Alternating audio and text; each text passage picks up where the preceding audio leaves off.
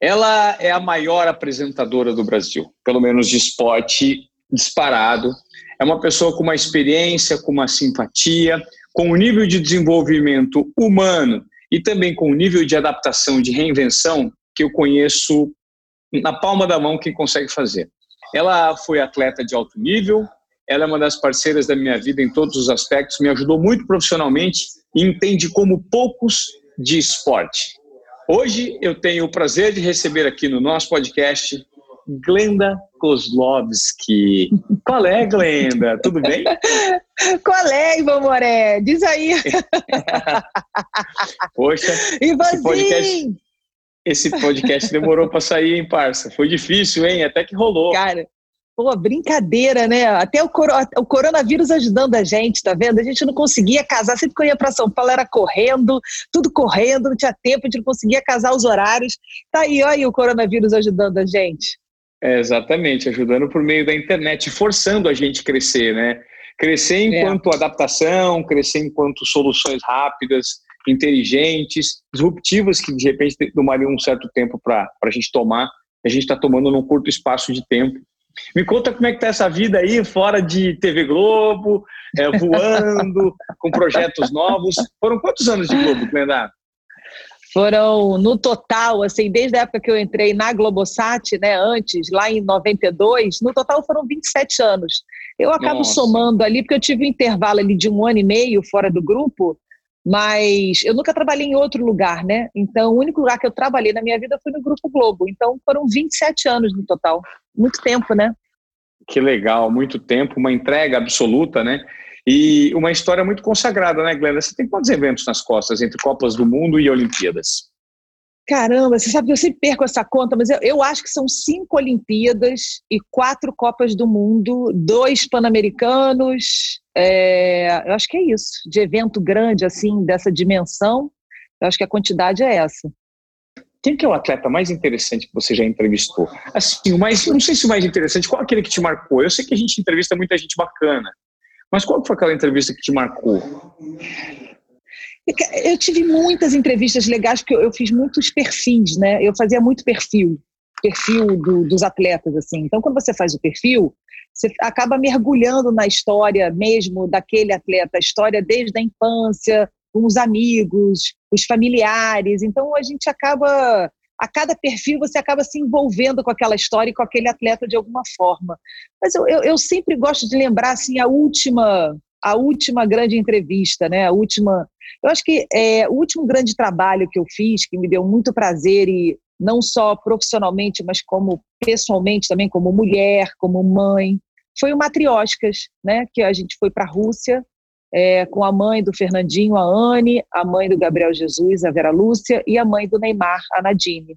Eu acho que ali nós ficamos ali, eram, na verdade, éramos quatro mulheres, quatro mães, né, cada uma com a sua história de vida, e ficamos 13 dias, é, 14 horas por dia juntas, falando sobre as suas histórias, dividindo as tristezas, alegrias, os medos, os momentos de coragem, é, como a dificuldade de ser mulher e educar um filho sozinho, porque é, eu também eduquei os meus dois filhos sozinha, né? Eu sempre nunca tive muito outro lado comigo, né? Então, assim, eu sei da dificuldade que é e a gente acabou dividindo vários momentos e se encontrando em vários momentos. Então, esse trabalho, para mim, foi um trabalho muito difícil, porque eu entrei na, na, na, equipe duas semanas antes da viagem, então eu tive que estudar muito. Eu fiz toda, todo o estudo histórico da Rússia, quem fez fui eu para o roteiro. Então foi muito corrido e ao mesmo tempo muito intenso e muito prazeroso e de um crescimento pessoal muito grande. É, se eu pudesse apontar um trabalho que me marcou e que eu acho até que me mudou como mulher e como ser humano foi o Matrióticas. Glenda, o que você avalia? Como você avalia o momento que você está vivendo fora da TV Globo? Como foi para você essa ruptura e essa, essa transição depois de 27 anos numa empresa com uma maneira de pensar tão específica? Uhum. É porque eu, eu, eu uh, três anos antes de eu tomar essa decisão, eu já essa decisão não foi tomada da noite para o dia, né? Ela foi tomada ao longo de muitos anos.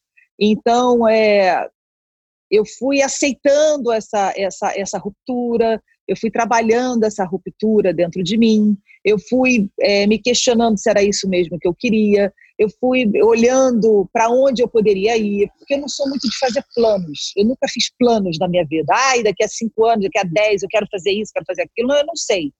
Eu quero trabalhar, eu sei que eu tenho é, uma eu tenho muita experiência naquilo que eu faço.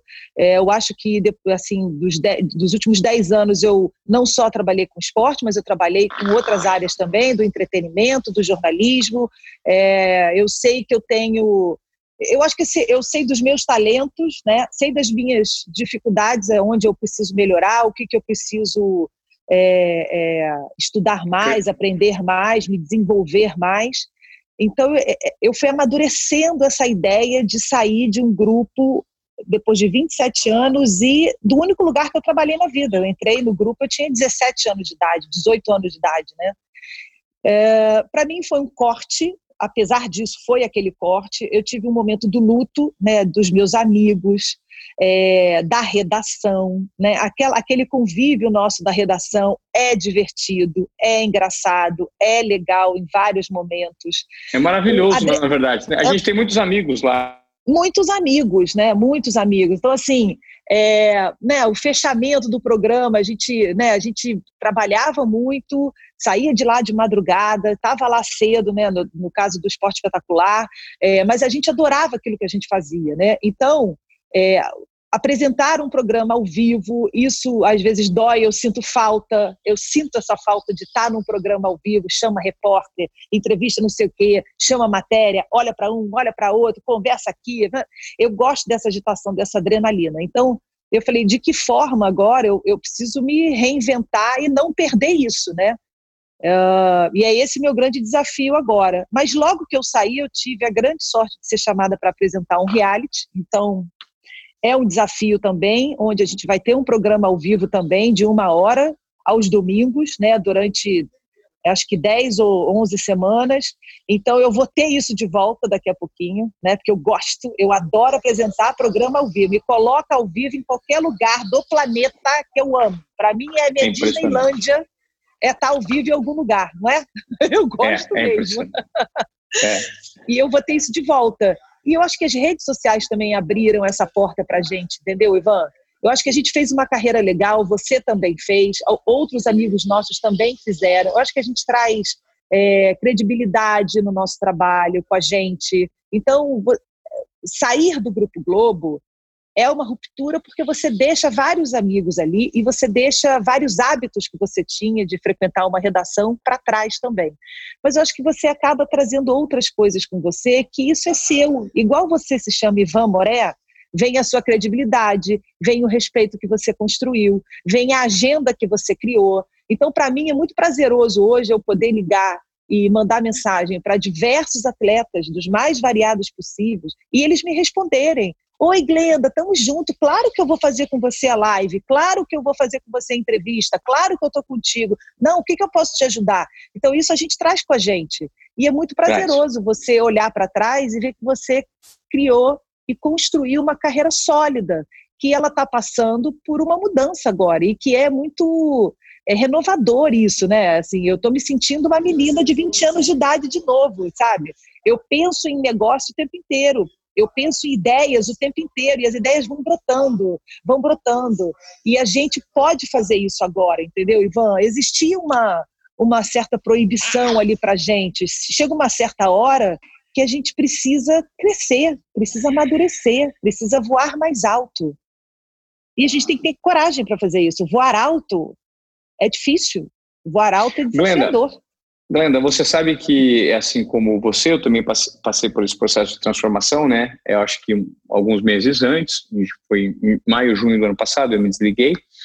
E quando eu olho para trás, eu noto que hoje os processos hierárquicos, eles são completamente ultrapassados na maioria das corporações. E eu noto que a hierarquia era muito ultrapassada no ambiente de trabalho que a gente vivia, né? Esse é o meu ponto de vista. Eu noto também que nós temos que ter coragem para abrir os olhos para o que tem fora. Porque, querendo ou não, nós que trabalhamos num meio tão nichado como a TV Globo, a gente viveu numa situação muito específica, né? Que a gente vivia uma bolha e não entendia direito o que havia fora da bolha. E essa bolha, de certa forma, ela era muito boa para gente, ela era cômoda, ela era bacana. Mas quando você passa a entender que nessa transição existe a possibilidade de você aprender, reaprender, quer dizer, na verdade, não aprender, é o reaprender, é o desaprender para aprender de novo. Isso faz com que a gente volte a ter brilho nos olhos e tenha ambição. E o mais importante que eu acho, não só no movimento que eu fiz, quanto no movimento que você fez, é justamente o timing. Hoje em dia, a TV aberta pede muito espaço para as mídias sociais. E não necessariamente as emissoras abertas, como por exemplo a TV Globo, entenderam todos os mecanismos para alavancar a audiência usando todo o poder que as redes sociais trazem. Aliás, a gente era restrito de fazer muitas coisas em relação à TV Globo. Eu noto isso, por exemplo, agora que eles tiveram uma sacada, com o exemplo do Big Brother. Esse é um puto exemplo. Né? Eles conseguiram pegar influencers da TV, influencers do digital e vincularam num pacote que deu muito certo para todas as plataformas, no 360. Estou fazendo toda essa introdução para falar que hoje nós que estamos nos sentindo desafiados, nós temos muito, mas muito o que agregar e muitos caminhos a seguir daqui em diante nesse novo formato. O que tem feito brilhar os seus olhos além da sua liberdade de poder? Por exemplo, topar um programa que é um projeto por um tempo limitado no SBT. Você tem alguns outros projetos que você tende a adotar, vinculando todo o seu capital, né? E todo esse conhecimento profundo que você tem de esporte? É, vamos lá. Essa coisa da empresa não tem jeito. Quanto maior é a empresa, é, mais andares você precisa subir para tomar uma decisão, né? E a gente vivia isso e é normal, isso faz parte do jogo, é parte do que acontece. Uh, sobre os projetos, assim, é, primeiro, é, esse, esse reality ele está é, tá me deixando muito, muito empolgada. Por quê? Porque existe um confinamento, porque é a mistura de esporte com entretenimento. Como é que está é, me desafiando muito para ver como é que vai ser a minha postura? Será que a minha postura é como jornalista, minha postura é como apresentadora, minha postura é mais distanciada, já que eu fiz reality e sei que qualquer movimento meu pode influenciar em alguma coisa. E outra coisa também, um reality de futebol, diferentemente do Big Brother, diferentemente de outro tipo de reality que não seja um reality esportivo, é, ele mexe diretamente com a estrutura de vida daquela pessoa, né? Quando você chega para um jogador que talvez já tenha perdido algumas chances ao longo da, da fase de base, né? Com 15, 16, 17 anos ele não conseguiu entrar num clube, ele não conseguiu se dar bem. Aí você chega com 18, você entra num reality desse, você ganha um reality desse. E porque você foi campeão, você leva um contrato de um ano com um time europeu, que você vai para a Europa, vai para a Espanha para ficar nesse time é, você está mudando a vida dessa pessoa, você está dando uma chance real de uma vida melhor, né? É, é uma segunda, de, de, conseguir uma profissão, de mudar completamente a história dele.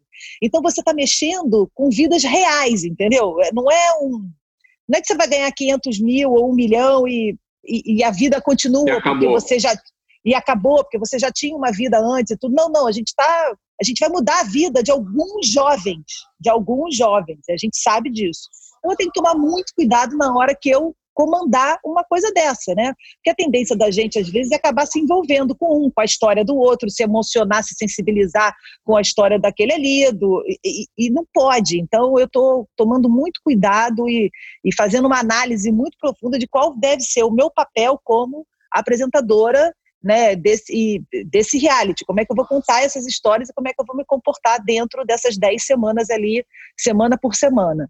Então isso está me Tem data estrear? Tem data para estrear? Tem. A gente estreia agora em maio, por causa do coronavírus, a gente vai estrear dia 4 de outubro. A gente quis jogar mesmo lá para frente, 4 de outubro. É, mas, fora mas isso, não rodou ainda, né? Isso não rodou ainda. Não, a gente gravando. Já, não, o primeiro programa, que é o programa de abertura, que apresenta os 22 jogadores, isso tudo está pronto. Porque a gente já fez isso, a gente já teve, foram mais de 11 mil jogadores inscritos, fizemos uma peneira em várias cidades do país, escolhemos 44 jogadores, 22 são stand-by, se alguma coisa acontecer com um dos 22 titulares, entra o reserva daquela posição, entendeu? É, então, esses 22 jogadores já foram escolhidos, inclusive os técnicos já separaram né, já formaram os seus times, o Gel Santana e o Renê Simões. Isso tudo está pronto, isso tudo está editado, está bonito a beça. Porque o primeiro programa, a gente já foi em algumas, em algumas cidades é, para contar a história daqueles jogadores. É, a gente estava nesse processo de gravar o perfil de, do, dos jogadores, né? Então faltam alguns perfis, outros já estão prontos. Então o primeiro programa está praticamente quase pronto, que é o programa de abertura, que apresenta, conta a história, mostra quem são esses 20 jogadores e os times escolhidos pelos técnicos. Porque aí, de fato, na primeira semana começa o reality, porque é um reality de confinamento e ele vai se inscrevendo, se desenvolvendo, né? É, se formando semana por semana. E a partir disso, dessa ideia, como eu gosto muito de esporte, gosto muito dessa história do reality, eu, inclusive quando eu estava no grupo, eu cheguei a levar um projeto de, é, de reality. Só eu não, a Rosane também levou um projeto. Fizemos vários projetos de reality, né? De corrida, de futebol também, porque aí, mas aí batia com os patrocinadores do futebol, não dava para fazer. É, de eu entreguei um de ginástica, enfim. Por causa disso, é, a gente criou um núcleo e nós estamos desenvolvendo vários tipos de reality. Então, já tem um reality de basquete pronto, já tem um reality de vôlei pronto, já tem um reality de ginástica rítmica pronto. Nossa, então você vai ser a reality girl. A reality pode ser, girl. É, de esporte, pode ser, eu não sei. Que ou legal. eu vou ser como apresentadora, ou eu vou ser como como produtora, como realizadora mesmo, entendeu? Não é que não significa Legal. que eu vou apresentar todos os realities, pode ser que eu não apresente todos, mas a gente é uma coisa que eu quero fazer porque você é, divulga aquela modalidade, você conta a história e você abre chance, você deixa um legado para o esporte. Isso é que eu estou achando legal do reality, né? É, você deixa um legado para aquela modalidade. Você traz outros jovens, você influencia outros jovens, você incentiva outros jovens, de repente, de de continuar naquela modalidade ou de repente começar a praticar aquela modalidade se for mais novo. Então esses são os pro... é. Oi, fala. Continua. Não, mas continua. Conclui. Não, pode falar. Não, fora não, isso, queria... redes sociais. Uhum. Fala, pode ir. Segue, segue. Não, mas eu acho. Não, tem suas redes sociais, eu sei que você dá palestras também. Eu me lembro exatamente quando eu te conheci, quando eu cheguei na TV Globo em São Paulo, em 2004, 2005, você era apresentadora. Depois você estava no Rio, você voltou para São Paulo, você ia e voltava sempre. E eu lembro que você estava grávida do seu segundo filho, né? Eduardo. Do Eduardo, é. é e você, eu, eu, eu, lembro que você estava grávida e que pô, você sempre foi muito simpática, muito uh, de fácil trato, né? Nunca teve aquela coisa que subiu a cabeça. Você nunca é, deixou com que o fato de você ser apresentadora transformasse a maneira como você trata as pessoas nos bastidores do programa. As pessoas questionam isso às vezes, né? Ah, você é famoso, você trabalha no vídeo. Elas pensam que você, às vezes, se desliga daquela pessoa que você é na vida real. E, na verdade, isso só revela quem a gente é, né? Quando você tem poder e dinheiro, você revela quem de fato você é, porque aí você claro. tem que ser mais verdadeiro e autêntico ainda. É, então, eu me lembro que, poxa, você me deu muita força no Globo Esporte, depois nós tivemos a oportunidade, quando eu fui promovido para virar apresentador de esporte espetacular, nós vivemos, Glenda, um dos momentos mais cruciais da minha vida, que foi a minha estreia no Esporte Espetacular, na tragédia Nossa. de Santa Maria, em janeiro de 2013. Uma você coisa horrorosa. Lembrar, você deve se lembrar bem, né? Nós estávamos a gente, eu cheguei na quinta-feira, no Rio de Janeiro, preparamos todo o programa, acordamos no domingo de manhã para o dia da grande estreia, existia uma expectativa no ar. E faltando, eu lembro que você estava maquiando no camarim, a gente estava conversando sobre as notícias que apareciam na internet relacionadas à tragédia, lembra? E aí você falou assim, olha, eu acho que pode ser que a gente entre nisso aí, hein? pode ser que a gente tenha que falar muito disso, vamos, vamos nos preparar aqui, porque é bom a gente ficar com, com algumas cartas na manga que pode ser que a gente tenha que falar nisso. Na verdade, a gente não falou daquilo. A gente fala, não é que a gente teve que falar daquilo, aquilo foi o programa. Aquilo a gente virou o um programa daquilo. Ficamos três horas, três, não, ficamos quase quatro horas no ar, lembra? Porque o plantão nós não chegava. Nós ficamos até as 14 horas no ar, até as 10 para as 2 da tarde. Ah, então foram é, quatro horas e meia. Quatro horas e meia no ar. E você se lembra daquele dia, Gano? O que, que te vem à cabeça aquele dia? Eu lembro que a gente até trombou muito no ar, porque existia uma bagunça muito grande no nosso ouvido, né, em relação ao comando, porque o comando foi passando do esporte para o jornalismo no decorrer da manhã. E a gente se atropelou e a gente conseguiu, no, no frigir dos ovos, conseguimos passar as informações Mas você se lembra daquele dia e do nível de tensão que nós enfrentamos juntos em relação a passar Lembro. a notícia para o público?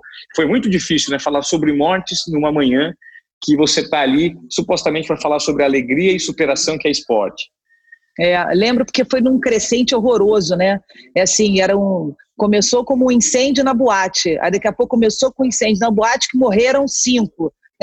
Aí um incêndio na boate que morreram 10, um incêndio na boate que morreram 50, um incêndio na boate ferrou, um incêndio na boate, famílias inteiras chorando, pessoas ainda na porta da boate, fumaça ainda saindo na porta da boate, uma tristeza, uma coisa horrorosa, assim, né? E, e a gente tinha um evento, lembra que a gente tinha um evento no meio que foi cancelado? Tinha um evento tinha um, de algum. Tinha um evento com o Alex Futsal. Escobar, que ele estava. Não, ele estava em Santos. Ele estava fazendo um futebol de areia em Santos. Ah, ele nos chamou, ser, a, gente chegou, a gente até chamou chegar. A gente chegou a chamar o Escobar. A gente foi pro evento e voltou para cá pra gente. Foi cancelado voltou. o evento. Eu me lembro é... que teve uma situação que, quando o Escobar devolveu, você tinha ido pro switcher para tentar entender, e eu estava despreparado, eu peguei, pulei na frente da câmera e não sabia o que falar, e você estava assim, a hora que você voltou do switcher, eu já estava no ar e você ia, ia fazendo um sinal para você assim, vem, e aquela coisa meio que tensa, né? Como foi difícil trabalhar aquele dia, né, Glenda? Foi, mas eu acho que a gente foi super bem, porque a, você lembra foi. que a gente não recebia muitas informações?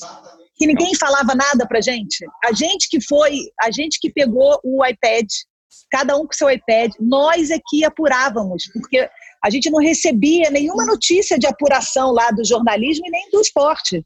Ninguém estava, todo mundo atônito. A gente que começou, que dava informação, às vezes vinha uma informação errada e a gente procurava a informação, eu e você. Ivan, procura isso. Ivan, eu soube disso. Vê se isso é verdade. Enquanto eu falava, aí você falava, eu falava. Aí recebia informação, a gente dizia. Mas para mim, o momento mais difícil é, eu acho que essas coisas que acontecem assim e que a gente acaba pegando aquilo e vai ancorando e vai dizendo e, e a história vai se desenrolando. Para mim, o momento mais difícil foi entrevistar o pai. Você lembra disso? O pai de uma das vítimas. A gente entrevistou o pai de uma das vítimas e a gente entrevistou também o amigo um sobrevivente, era uma sobrevivente, uma menina que estava lá e foi contando para gente tudo o que tinha acontecido quando o incêndio começou, que, acho que o segurança não deixava sair porque não tinha pago. Lembra? Exatamente, muita, exatamente. Muita gente morreu por causa disso, porque na hora de sair os seguranças não deixavam sair porque não tinham pago. E eles falaram, tá pegando fogo lá dentro, a comanda, tá pegando fogo lá dentro. Deixa, não, não interessa, a gente vai... Fecharam a vai... porta. Foi. Fecharam a porta. Você lembra da menina contando? Para mim, esse foi o momento mais difícil, de você ter que tocar em assuntos muito doloridos para quem ainda nem está entendendo o que aconteceu. Aquilo ali, para mim, é muito cruel. É muito cruel. Então, para mim, foi o momento mais difícil, assim, mais difícil. E olha que domingo, eu costumava, costumava dizer que domingo eu sempre ia preparada para uma tragédia, porque Saddam Hussein foi, foi, foi pego no domingo, era eu e Tino Marcos contando, falando de Saddam Hussein, como é que ele foi preso, como é que não foi, como é que pegaram. Eu ia para o suíte, era a Vivian fechando, eu ia para o suíte para tentar entender, para traduzir as entrevistas da CNN para ajudar, porque era só era só a gente do eu voltava e falava com o Tino. O enterro da Hebe Camargo foi dentro do esporte espetacular. Gente, tudo acontecia domingo de manhã. Foi inacreditável. Inacreditável. Bom, fora as passeatas que a gente fez, lembra 2013? Nossa. Aquela tensão muito. horrorosa? Muito. Muito, muito pesado. Para as praças? Muito pesado. Então, acho que. Mas faz parte, né? A gente estava ali para isso. É, além de nós somos isso. jornalistas. Jornalistas.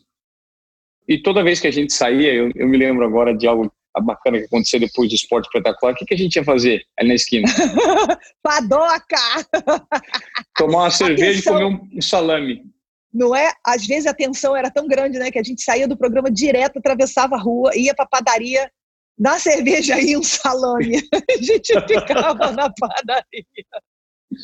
Salaminho com limão, tomava cerveja Salaminho na padaria. Limão.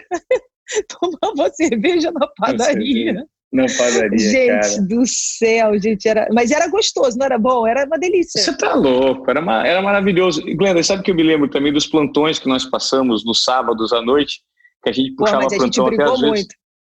É, a gente brigava muito por causa desses plantões é. que a gente ficava até, às vezes até as duas e meia da manhã, né? De sábado para Aliás, Essa galera que está aí agora tem que agradecer muito, porque se eles folgam um sábado sim, um sábado não, né? Se só um faz plantão sábado, é porque a gente brigou muito.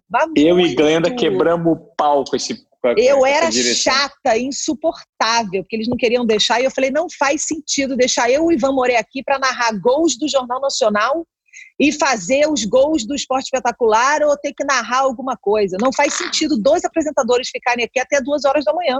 Não faz sentido, gente. É. Entendeu? E aí a gente conseguiu, Não. tá vendo? Conseguimos e, boas e, coisas, Ivan. E a gente conseguia, e a gente, eu lembro sabe, que a gente tomava um, um bom vinhozinho também no sábado à noite, né? Lá ah, na é? redação.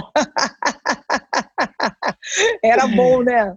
Tomava uns vinhos. A Wanda trazia uns vinhos, é. né, pra gente tomar um é. vinhozinho pra, pra, ajudar. Fim de plantão, gente. Não é que a gente trabalhava bêbado, não. Calma, alto é. lá, não é isso, não. A gente tomava uns vinhozinhos maravilhosos. A gente é. também teve a oportunidade de cobrir a Copa do Mundo de 2014 aqui no Brasil. A gente fez quase todos os programas Foi. ao vivo né, lá da Granja Comari e também fizemos a final da Copa do Mundo entre Argentina e Alemanha ao vivo do Maracanã. É verdade, Lembra? você sabe que eu já tinha, eu tinha até me esquecido disso. É verdade, é.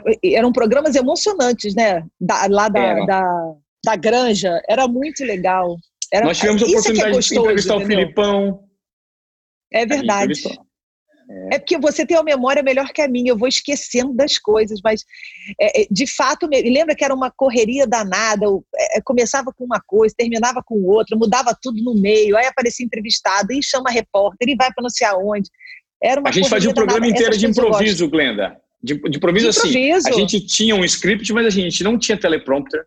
A gente não. falava tudo da cabeça, é, coordenando o tempo de quem nos controlava no ouvido, né? Tudo, tudo de cabeça. A gente é bom, Ivan Moré. A gente é bom. a gente é bom. Fizemos final de Superliga, fizemos muita coisa bacana junto. Ô, Glenda, Cara, a final de Superliga foi emocionante também. Foi mó barato a final da Superliga. Muito, muito emocionante. É. Glenda, como é, que, como é que mudou a sua vida do ponto de vista pessoal? Você se sente um pouco mais livre, você se sente um pouco mais dona de si. Querendo ou não, por muito tempo nós fomos é, propriedade né, pública e intelectual de uma empresa que é uma corporação que sempre foi referência no Brasil, como a TV Globo. E quando você sai, tem os prós e os contras. O que, que você acredita que tenha sido os prós e os contras dessa ruptura? Bom, vamos lá. O, o, o, contra, né? É porque você sai de uma estrutura onde é mega, que as coisas acontecem, que existem excelentes profissionais. Você pensa numa ideia, você tem uma reportagem, você tem, você sabe que você tem um excelente editor que vai editar sua, né, sua reportagem maravilhosamente bem. Você conta com, com produtores espetaculares. Você você tem uma estrutura ali que de coisas que você não precisa pensar, né? você pega o seu trabalho, entrega para alguém, você sabe que aquele alguém vai fazer tão tão bem ou tão bom quanto você, entendeu? É, é isso é muito bom. É, é, quer dizer, o contra de ter saído, né? Porque sai e você perde isso, né? Agora, as coisas boas, é, essa liberdade que você falou, essa você eu sou dona do meu horário eu sou dona das minhas ideias é, você poder estar tá livre para poder é, fazer publicidade fazer uma campanha ir atrás de patrocinadores para botar de pé as ideias que você tem é, é você está mais livre para tomar algumas decisões e fazer algumas escolhas, né? Agora, o que eu mais sinto, Ivan, o que eu mais sinto é não trabalhar fim de semana, não ter plantão. Eu fiquei assim, se parar para pensar, no total foram quase 20 anos de esporte espetacular. É, sei lá, acho que foram 17 anos de esporte espetacular. Nossa, é é muita coisa. É muita coisa. Eu chego para uma pessoa e pergunto assim: o que, que você fez nos seus últimos 17 anos todo o seu fim de semana, todo fim de semana. O que, que você fez nos seus fins de semana nos últimos 17 anos? Eu viajei, eu dormi, eu fui para festa, eu verei à noite. Eu não, eu trabalhei. Eu trabalhei. Todo domingo eu estava lá, bom dia, boa tarde, tchau, todo domingo. Então, é, quando eu olho para os meus fins de semana agora, eu dou um valor enorme. Assim, foi o que eu mais senti de chegar na sexta-feira e saber que eu não estou de plantão no sábado. que eu não tenho que trabalhar sábado, que eu não tenho que trabalhar domingo e que eu posso vir a trabalhar, tanto que eu vou trabalhar em outubro, novembro e dezembro, eu vou trabalhar 11 fins de semana seguidos, vou trabalhar 11 semanas seguidas. Mas é uma coisa que eu escolhi, não é imposto a mim, entendeu? Não é, uma, é porque eu escolhi, é um projeto que tem início, meio e fim e aquilo ali. Então, isso me deixou muito. Ah, obviamente, ah, tem uma palestra, vou lá, dou a palestra, volto para casa. Ah, tem um mestre de cerimônia, vou lá, faço mestre de cerimônia. Ah, não, vou começar a gravar algumas, algumas matérias e entrevistas para o meu IGTV. É, obviamente que vai ter final de semana. Não estou reclamando do final de semana, mas eu tô, estou dizendo assim, o alívio de você ter fim de semana na sua vida. Eu não tive, nos meus últimos 20 anos eu não tinha. Brenda, você acredita que a gente tem sorte de estar tá migrando de TV, que vive um momento de queda em relação às novas plataformas, principalmente em relação a essa nova audiência? Está muito mais vinculada às mídias digitais, a conteúdo de internet. Então, assim, temos a sorte de estar tá no momento certo, na hora certa, para fazer essa migração de plataforma? Ivan, eu acho que a gente viveu uma fase muito boa da televisão aberta, né? Uma fase que a gente ficou muito tempo no ar. Então, por isso, inclusive, que as pessoas conhecem a gente, conhecem o nosso trabalho, respeitam o nosso trabalho.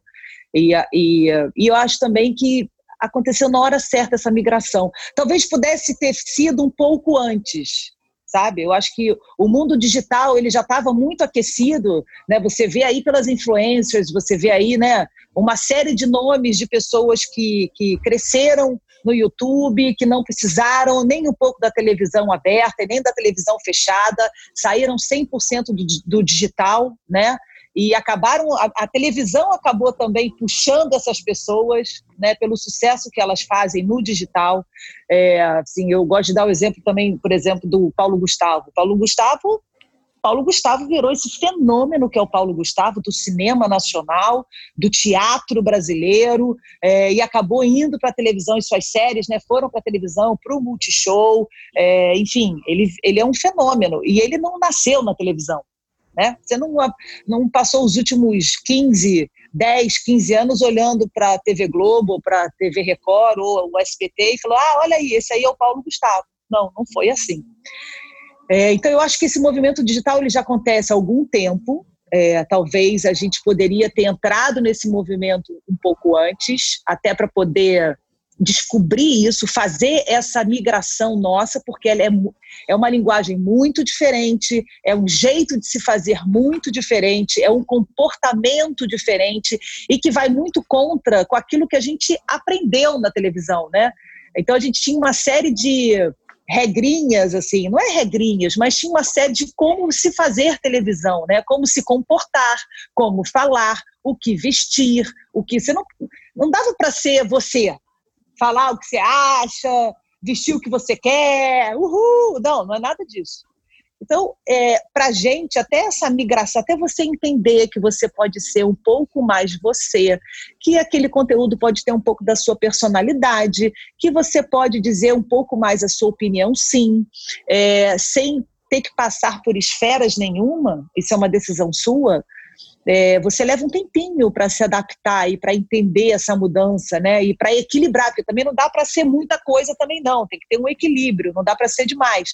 Então eu, eu, confesso a você que eu levei aí uns, uns três, quatro meses para entender esse processo, para aceitar esse processo e para eu poder ser um pouco mais de mim mesma. E olha que eu já me achava muito autoral na televisão sempre me achei muito autoral. Mas quando eu fui para o digital, eu vi que eu poderia ser um pouco mais, que eu poderia ficar um pouco mais à vontade, né?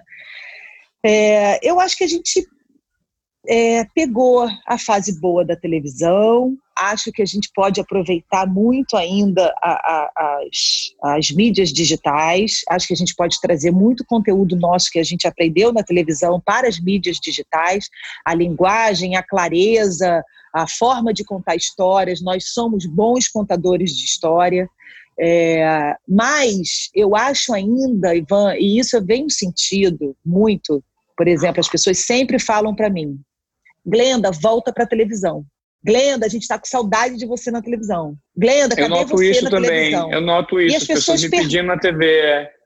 Não é? E as, as pessoas também perguntam assim muito para mim, Glenda, onde é que você está agora? Aí eu brinco, eu falo, eu tô aqui, eu tô 24 horas do dia com você, porque né, a rede social me dá essa oportunidade de poder estar 24 horas com você. Antes eu ficava aos domingos, né? De nove e meia da manhã a meio-dia e meia, de 10 da manhã a uma da tarde. Agora você me tem de domingo a domingo, 24 horas por dia.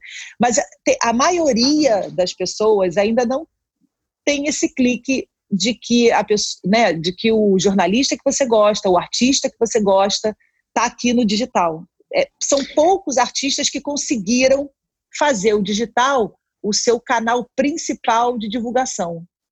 Eu acho você que são mais os artistas. Como que você está é, se estruturando do ponto de vista? Você acredita numa situação em que nós, enquanto pessoas que vivemos nesse mundo nichado, profissionais que vivemos nesse formato super nichado de TV aberta, nós precisamos nos reinventar profundamente para começar a vincular valor para uma nova geração que vem aí de consumidores de conteúdo? E se você acredita que sim, o que, você tem feito no que diz respeito à reinvenção? De onde você tem procurado conhecimento para você fazer esse processo de reinvenção de mídias? Ivan, eu ainda estou passando por esse processo. Se eu chegar para você e disser, ah, não, já sei, eu estou fazendo isso, estou me inspirando ali, tô... não, não, eu estou passando por esse processo. Eu estou entendendo essa linguagem, entendendo a mecânica dessa matemática que está por trás dos números, né? Você ganha seguidor, perde seguidor, é, o, o, que, que o público espera de você, o que, que ele quer de você. Então, assim, eu estou entendendo essa mecânica ainda. Não posso dizer que eu já sei, não, estou longe de saber. Então, eu estou estudando, estou é, estudando marketing viral, estou estudando rede social, eu estou eu estou me aprimorando, entendeu, Ivan? Então, eu, eu não sei nem como responder isso para você. Eu estou ainda em fase de experimentação. Então, tem muita coisa que eu experimento, aí eu vejo isso aqui não deu certo, aí eu experimento outra coisa, ah, isso aqui é legal. É, por exemplo, agora fala-se muito do TikTok, TikTok, TikTok, sei lá. TikTok. Essa rede social que é um sucesso enorme, todo mundo no TikTok, todo mundo fazendo dancinha, todo mundo fazendo brincadeira. Eu olho para o TikTok e falo, será que eu quero estar tá ali? Será que é isso que eu quero também? Será que eu preciso fazer isso também? Não sei, entendeu? Então, assim, tem muita gente que fala assim, ah, mas você tem que ter o, o, canal no YouTube, né? Porque eu criei essa história do Mundo Glenda, que na verdade eu já criei faz muito tempo. Muito tempo. Quando, logo quando eu entrei no Instagram, eu, eu criei essa história do Mundo Glenda, da hashtag Mundo Glenda. E as pessoas falam, poxa, você tem que levar o Mundo Glenda para o YouTube, você tem que estar no YouTube. Aí eu tô, será que eu tenho que estar no YouTube mesmo? Ou será que eu posso fazer do Instagram o meu canal principal, já que tem muita gente aqui comigo, já que existe a possibilidade do IGTV? Será que eu não posso ficar aqui? Então, são é. coisas que eu estou é, aprendendo, estudando, entendendo. É, aos poucos. É, é, é, um processo de experimentação. Né? Por meio de tentativa você... e erro, né? Você vê onde você vai bem, você continua, você vê onde não deu certo, você faz uma correção de rota. Não é? É, é por é isso. isso, porque para mim, para gente é novo. Tudo na minha vida eu só fiz porque eu estava muito feliz, porque aquilo me dava muito prazer. Por mais que às vezes você tem momentos melhores, tem momentos piores, né? Às vezes a gente estava exausto, às vezes a gente cansou de reclamar porque tinha que trabalhar domingo, porque tinha que fazer plantão, porque eu tô sábado aqui, não tô no jantar da família, feriado a gente trabalhava todo feriado também. Então assim, por mais que existia essa um pouco dessa insatisfação, mas aquilo me dava muito prazer. Quando eu entrava no ar, quando eu chegava e falava, poxa, bom dia, o esporte espetacular está começando, aquilo tudo para mim me dava muito prazer. Quando eu ia para uma Copa do Mundo, quando eu estava numa Olimpíada, quando eu estava num Pan-Americano, quando eu estava numa cobertura, seja ela qual for, aquilo me dava muito prazer. Quando eu ia fazer uma entrevista, um perfil, escrever uma matéria, aquilo me dava muito prazer. Eu acho que a partir do momento que você perde o prazer, eu acho que é o principal alerta. Quando aquilo começa a virar uma insatisfação muito grande que, que te deixa irritado, mal-humorado, que você começa a olhar para o seu companheiro de trabalho e, e, descontar em cima do seu companheiro de trabalho, ou então quando você chega em casa e briga com seu marido, quando você chega em casa e briga com seu filho, eu acho que isso é um alerta é muito importante. Eu acho assim que quando você começa a descontar nas pessoas a sua insatisfação e a sua frustração, isso acontece. É brigando com o filho, é discutindo com o marido, é tratando mal o seu colega de trabalho. Acontece, eu acho que quando você começa a descontar a sua frustração em alguém, alguma coisa muito errada está acontecendo. E eu acho que na vida a gente tem que ter coragem sabe? A gente tem que ter essa coragem, a gente tem que ter esse movimento. Eu acredito muito no movimento energético de qualquer decisão. Quando você faz uma escolha, quando você toma uma decisão, você move uma energia, uma fluidez, né? E certeza, Ivan, a gente não tem certeza de nada. Eu não tenho certeza se eu vou estar viva amanhã, entendeu? A verdade, a grande verdade da vida é essa. Certeza a gente acha que tem segurança a gente acha que tem, porque você recebe no dia seguinte um resultado é, de um exame ruim, acabou a sua certeza, acabou a sua segurança. Então, a gente tem que fazer o melhor para a nossa saúde, para o nosso bem-estar mental, físico, espiritual, para o bem-estar de quem está de quem está perto da gente, ou dentro de casa, ou fora de casa.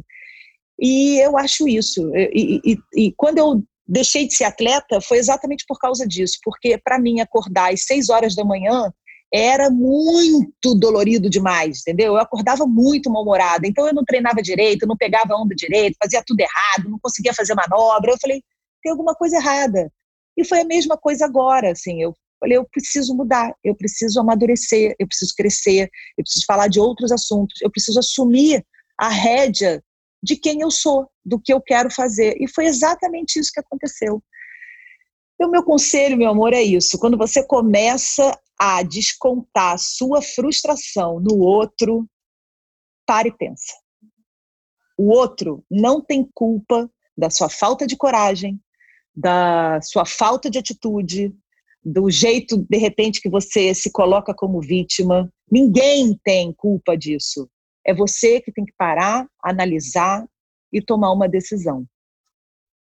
Legal. O Glenda, você também está com uma palestra, né? Você lançou uma palestra. Eu queria que você falasse para o nosso público como é que está sendo essa palestra. É um novo momento como palestrante. O que, que você traz de elementos do que você viveu na vida pessoal para ativar esse público e essa audiência que consome o seu conteúdo de palestra? Então, palestra, eu levei muito tempo para escrever uma palestra. Primeiro, porque eu acho que a palestra, ela, eu acho muito difícil você falar de você mesmo, entendeu? Ah, eu vou falar de mim aqui agora para vocês. Eu, eu tenho um problema com isso. Mas eu consegui fazer porcaria da palestra. E eu usei o tema, o meu tema da palestra é justamente escolhas, porque eu acho que a minha vida inteira eu fui fazendo muitas escolhas, né? Eu sou uma pessoa que eu era atleta, deixei de ser atleta, comecei a trabalhar. Teve um momento que eu tive que escolher se eu, se eu seguiria a carreira de atriz ou se eu ficaria com o que poderia ser a jornalista esportiva. Aí eu optei pelo jornalismo esportivo e depois eu fiz muitas, muitas escolhas ao longo da minha vida. Se eu ia fazer isso, aquilo, se eu queria morar em São Paulo no Rio de Janeiro, se tem, né, enfim, casa, separa. É, eu acho que todo momento da sua vida você vai fazendo escolhas. Todo dia é, você tem a oportunidade de fazer uma escolha que somando essas escolhas você vai para um caminho X ou para um caminho Y. E eu vou falando sobre isso. E ao longo, eu vou usando palavras que eu acho que cercam e que interferem nas suas escolhas, dando exemplos do esporte, dando exemplos da minha vida. E eu vou falando sobre essas palavras. Então, eu falo sobre frustração, eu falo sobre a diferença do entusiasmo para a ansiedade, o fundo da emoção. A emoção que gera a ansiedade e a emoção que gera o entusiasmo é a mesma. A diferença é como é que você vai trabalhar essa emoção. Você vai trabalhar como entusiasmo, que vai levar para um outro caminho completamente diferente, até mesmo no seu organismo, até mesmo o hormônio que você é, produz estando entusiasmada é diferente do hormônio que você produz estando ansiosa. Só que a origem da emoção é a mesma. Então, como é que você faz isso? É mindset, entendeu?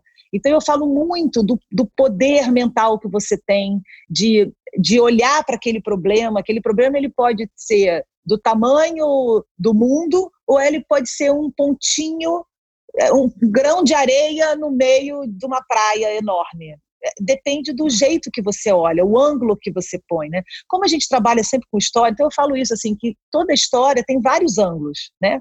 Tem o ângulo de quem sofre, tem o ângulo de quem faz, tem o ângulo de quem viu, que ângulo você quer dar para a sua história de vida? Qual é o ângulo que você quer usar para a sua história de vida, né? Então eu falo muito sobre essas coisas, falo sobre a coragem, é, essa parte da coragem eu gosto muito porque coragem é uma coisa que ah, você fala, ah, coragem, coragem é fácil. Não, coragem, eu não falo coragem pela coragem. Coragem de fazer o que você já sabe, moleza. É, eu falo da coragem de errar, a coragem de você se expor, a coragem de você dizer eu fiz, errei, mas eu aprendi. A coragem de você dizer eu tô com medo, mas eu vou em frente.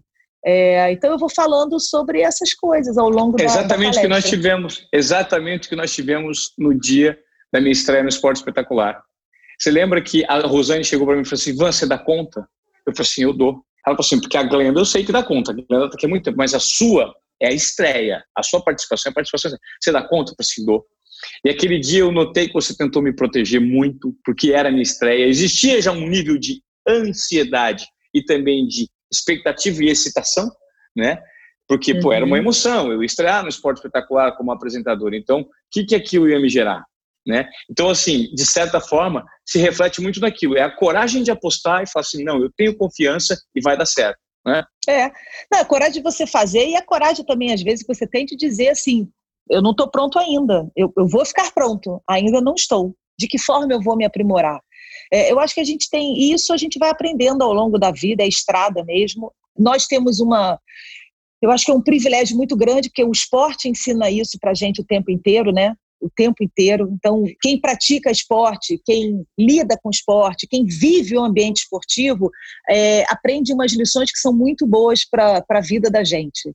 Então, tem tem momentos que eu já vi, momentos por, pelo quais eu passei, histórias que eu contei que eu trago ensinamentos comigo para a minha vida eternamente, sabe? É, então, é mais ou menos isso que eu tento passar na, na palestra. E eu vou falando sobre isso, eu vou falando sobre inteligência emocional, é, vou falando sobre é, a importância de você educar o seu filho fazendo escolhas desde pequeno, sabe? É, a minha avó quando eu era pequena, eu começo a palestra, inclusive, falando isso, contando essa história. Assim. A minha avó, eu, tenho, eu sou de uma família de mulheres muito fortes. A minha avó era muito forte, a minha mãe também era muito forte. E a minha avó era uma mulher que, é, enfim, nasceu na década de, de, de, antes da década de 20. E ela, na década de 40, 30, ela já era uma mulher independente. Ela trabalhava, ela era independente, pagava as contas dela, não dependia de ninguém. Por acaso ela casou, por acaso ela teve filho e nada mudou na vida dela. Ela continuou trabalhando, ela se aposentou, ela era o apartamento quem comprou foi ela, era o apartamento dela e ela sempre me ensinou ser independente. Você precisa ser independente financeiramente, só que principalmente você tem que ser independente emocionalmente. Tá aqui, é emoção, coração e cabeça. E ela me ensinava isso sempre. Eu não entendia nada, eu era muito pequena, né? E ela tinha uma brincadeira comigo, Ivan, que era muito legal. Ela chegava para mim e falava: Você quer bala ou chiclete? E eu falei: Como assim bala ou chiclete, vó? Eu quero bala e chiclete. Imagina você fazer isso com criança, né? E ela nunca deixou eu ficar com duas coisas. Então ela falava: Você quer vitamina de abacate ou de banana? Escolhe. Ah, vó, não sei, faz aí qualquer coisa. Não, você quer vitamina de abacate ou você quer vitamina de banana? Então, eu fui criada fazendo escolhas. Então, um belo dia, o chiclete virou a minha profissão. Entendeu? Perfeito. O, perfeito. A bala, fazer escolhas virou sua profissão. Fazer escolhas, eu fui me aprimorando. Sim. E para você fazer escolhas, você precisa ter uma independência emocional muito grande. Porque escolher significa perder alguma coisa. Né? Que aula. Você ganha. Que aula. Mas você perde, não é verdade? Como é que você vai lidar com essa perda? Você está forte para lidar com ela? Só que quando você escolhe, você assume as consequências. Quando você deixa que o outro faça a escolha, você cobra do outro. E você não tem o direito de cobrar o outro. Você que permitiu o outro fazer escolhas por você.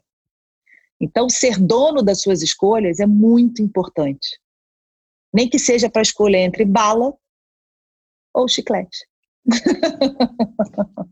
Que aula, Glenda. Obrigado, cara. Eu achei fantástico esse trecho da sua palestra. Eu achei muito profunda essa reflexão. Ela faz sentido para todo mundo que está passando por um processo de transformação. Assumir as consequências, lidar com o fracasso, ter coragem de apostar num novo caminho. entendeu? Confiar em si próprio. Cara, eu acho que isso que você compartilhou com a gente aqui no podcast é fantástico. Isso revela muito da força que você sempre revelou enquanto profissional. Uma mulher vencedora, forte, sim, e principalmente dependente emocionalmente é, e, e em todos os outros aspectos eu te conheço de perto, eu sei que você é independente mesmo. Não tá legal? Vamos mudar, vamos reciclar, vamos tocar a bola para frente, porque você é muito corajosa, cara. É impressionante. Eu tenho isso para falar somos. de perto, eu convivi. Sim, nós somos corajosos, mas nós eu, somos, você, você, também. Nós somos. É, nós somos corajosos. E eu acredito muito no que você fala, no que você diz, e acredito que o seu futuro daqui em diante é, vai continuar sendo brilhante, porque nada mais é do que um momento de transição. Eu acho que você fez a escolha certa no momento ideal ainda dá tempo de se reinventar, nós somos novos e daqui a um tempo continuaremos sendo relevantes para uma nova geração de consumidores de conteúdo que principalmente gostam de esporte e gostam de uma maneira divertida de se comunicar, não é isso? Exatamente, é isso aí. Eu acho que a gente tem muita coisa para contar. É, eu acho muito legal você ter ido para o lado do empreendedorismo, de você estar tá falando de outras coisas. Eu acho super importante que mostre o seu outro lado que já é, sempre existiu, né? Sempre existiu você sempre foi empreendedor de você mesmo, então eu acho muito bacana o, o seu, o trabalho que você está fazendo, Ivan. E eu acho que a gente tem muito mais para mostrar, não só para falar de esporte, né? Mas eu acho que a gente pode falar de esporte de uma forma mais profunda mesmo, sabe? É, é, fazer esse paralelo do esporte com a vida, né? Que é, é muito forte esse, esse paralelo entre esporte e vida, o atleta e o cidadão, né? Eu acho que o esporte ainda tem muito para acrescentar no dia a dia é, do cidadão. E, e, acho legal essa possibilidade de experimentar outras áreas, né? De você de repente fazer um entretenimento, de você fazer a linha de show, de você virar uma comunicadora, não só uma apresentadora, mas de você poder fazer entrevista, de você poder fazer o podcast, de você poder é, fazer, ser múltipla. Né? A gente era múltiplo, só que a gente era múltiplo dentro de uma caixinha. Agora a gente pode ser múltiplo de várias outras formas, em diversas outras caixinhas. E isso é muito desafiador. É muito legal, não é gostoso? A gente está igual é as crianças gostoso. da Disney. um monte de montanha-russa aí. um monte de montanha-russa aí. Parça, foi um prazer ter batido esse papo contigo. É, obrigado por participar desse podcast. Você está você tá inaugurando um novo formato de podcast é, do Qual é Moreto, que agora, por conta da pandemia, nós estamos gravando tudo online. E eu peço, inclusive, um pouco de uma certa desculpa, né? É um, é um é pedido de desculpas para o nosso ouvinte, porque o nível e a qualidade do áudio, eles não estão tão bons quanto a qualidade do áudio que o Qual é Moré e o Desobediência Produtiva sempre apresentaram, porque a gente gravava em estúdio. Agora a gente está obrigado, por conta da quarentena, a gravar online. E isso é de certa forma reflete numa qualidade que falta um pouquinho, mas certamente o conteúdo humano da entrevistada compensa essa qualidade.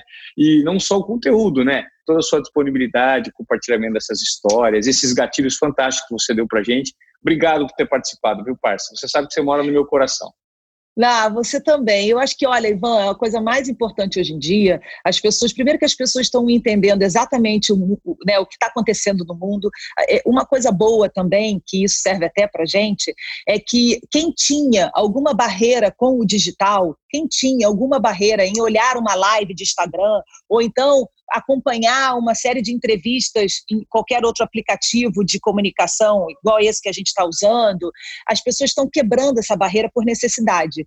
Então, eu acho que isso, inclusive, vai fazer trazer uma transformação muito grande no meio de comunicação, nas plataformas digitais também, né? Vai trazer mais gente, as pessoas vão estar mais interessadas nesse conteúdo. Então, Ivan, pode ter certeza, certeza que as pessoas estão entendendo perfeitamente que é um sucesso, porque quem está contigo não está contigo por causa da qualidade do áudio, está contigo porque acredita no seu trabalho, está contigo porque está acompanhando os seus entrevistados e que torce por você. Então a gente torce por você e você ainda vai fazer mais e mais e mais sucesso, eu tenho certeza, passa. Obrigado, Glena. Foi um prazer estar com você no Qual é Moré. Um beijo, querida. Beijo! Qual é, Moré?